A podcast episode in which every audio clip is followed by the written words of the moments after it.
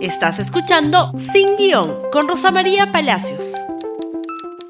Muy buenos días amigos y bienvenidos a Sin Guión. Termina el año, 31 de diciembre, termina el año y nos gustaría, por supuesto, que se lleve todo lo malo y nos traiga todo lo bueno para el 2022. El año empezó con muchísima esperanza, sobre todo en lo que se refiere a la pandemia. Pero, pero, está claro que termina con una enorme incertidumbre, en algunos casos tristeza, en otros desazón. No en vano han muerto 200.000 peruanos víctimas de la pandemia. Pero quería ir con ustedes mes a mes para recordar lo que ha sido este año en noticias, en las noticias más importantes que han marcado lo que ha sido el rumbo de este año lleno de cambios, donde también hemos tenido un proceso electoral.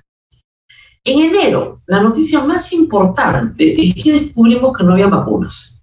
No habían vacunas compradas por el Estado peruano. Un mecanismo de COVAX Facility que se activó muy poco, que no terminó resultando efectivo, y unas promesas, tal vez, pero en concreto nada. Chile ya estaba vacunando, el Perú no vacunaba en enero de este año. Esto fue una enorme sorpresa, una enorme tristeza para todos los peruanos. Por eso, cuando hacia finales de enero se anuncia que llegan las vacunas, pues fue una, un motivo de enorme alegría, pero también, hay que decirlo, de enorme escepticismo. En febrero llegaron las vacunas y se comenzó a vacunar a la primera línea. Y llegaron también con las vacunas los conflictos. El sector privado insistía que el Estado no iba a poder vacunar que había que traer las vacunas directamente, que solo los empresarios podían vacunar a sus trabajadores, por supuesto sin prelación, sin edades, sin los más urgidos primero, ¿no es cierto? Esto generó una ola de críticas contra Francisco Sagasti y también ofertas disparatadas de todo tipo, como el señor Sixa diciendo que él iba a traer la vacuna Sputnik de Rusia, presentándose con cartas a la embajada rusa a pedir vacunas, y disparate de lo que ya nadie se quiere acordar.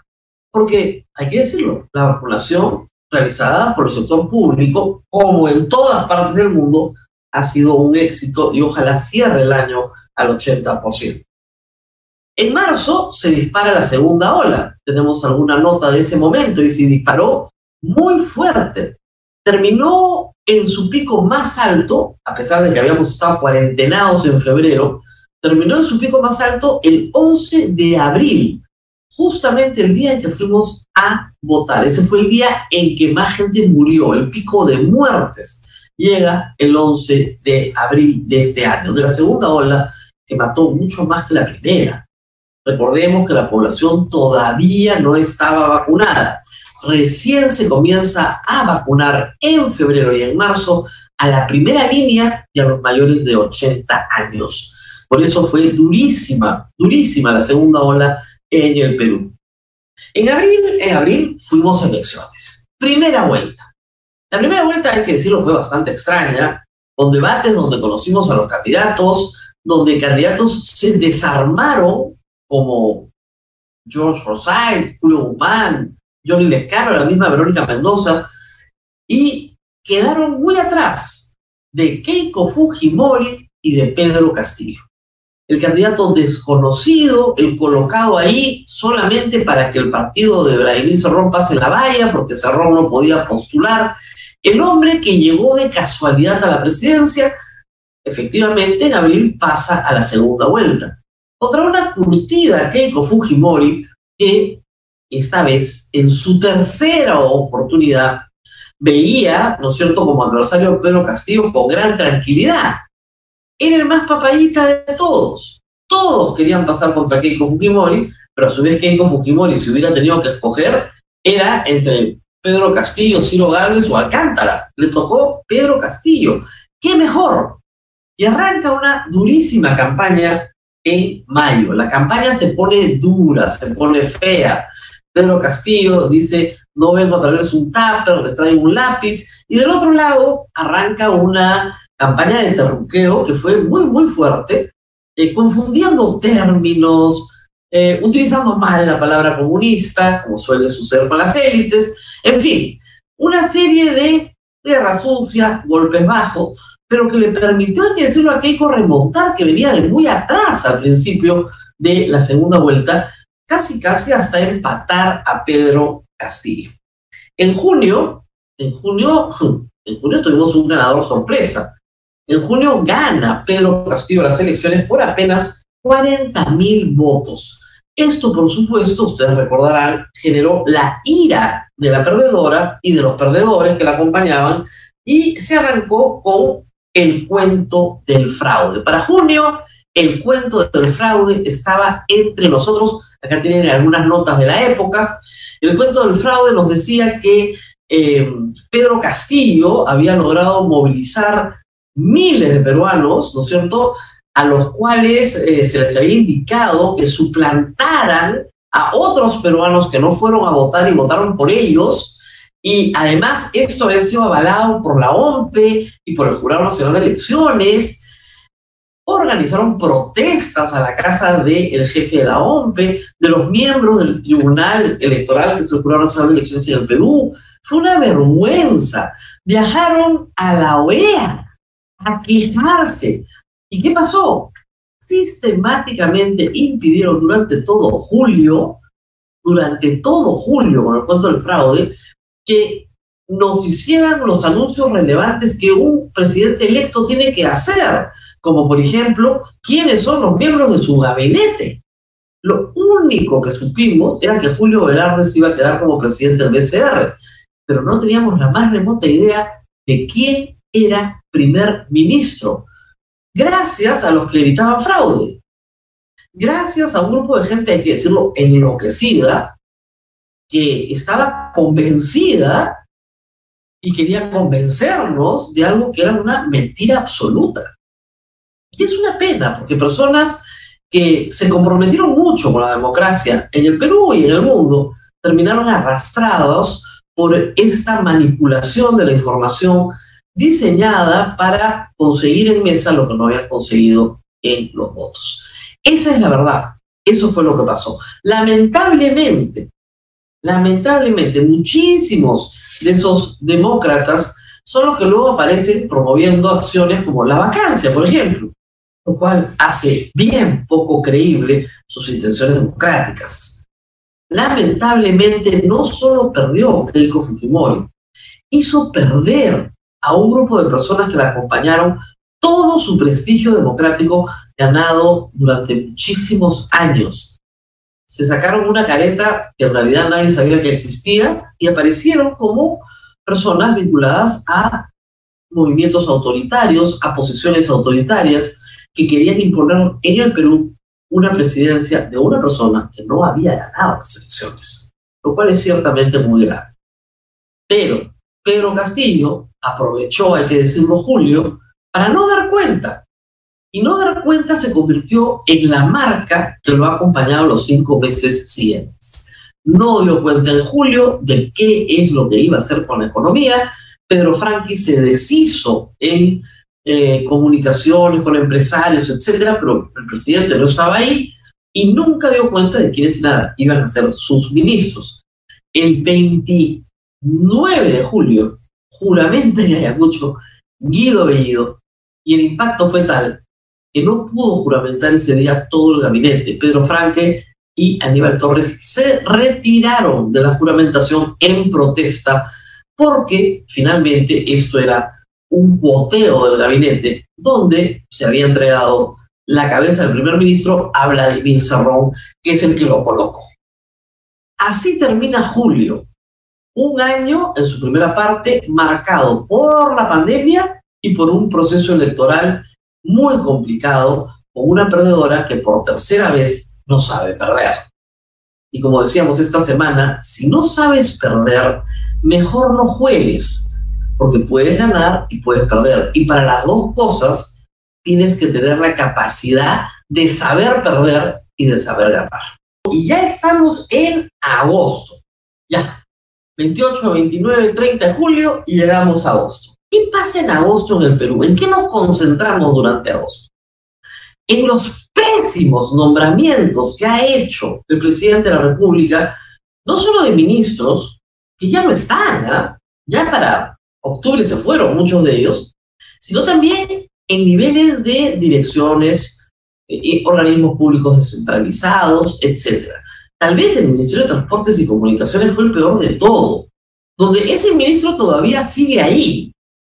Ese ministro que es contra reforma de transporte, el ministro que tiene papeletas él por haber hecho movilidad escolar sin permiso, el hombre del taxi colectivo. Ese es el ministro que tenemos, que claro, satisface a una clientela que vive en la informalidad. Y ese es el tipo de transporte informal que quieren promover para el Perú.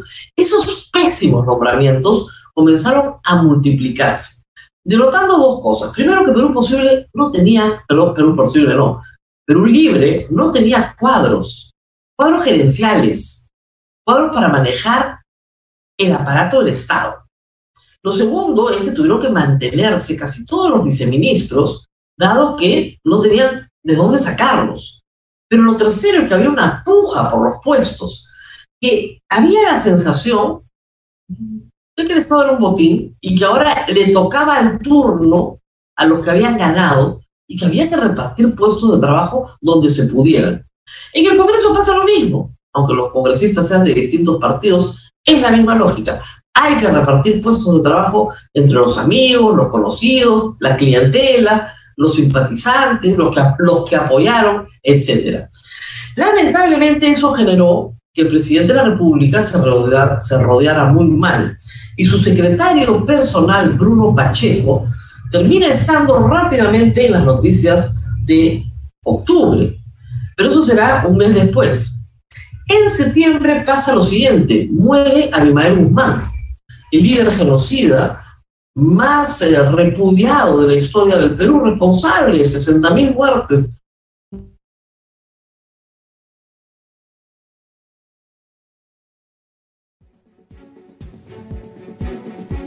Finalmente logra disponer del cadáver de tal manera que no se constituya un centro de peregrinaje, ¿no es cierto?, de sus seguidores a su tumba. Se le crema y sus cenizas se esparcen en una ubicación no conocida. Para esto se tuvo que sacar una ley, porque el Ejecutivo, el Ministerio de Justicia, era incapaz de producir un decreto supremo que pueda regular algo que iba a pasar de todas maneras y que va a pasar por otros líderes terroristas que también siguen presos y que están condenados a cadena perpetua. La falta, la falta de preparación ante eventos predecibles es también la marca de este gobierno, lamentablemente.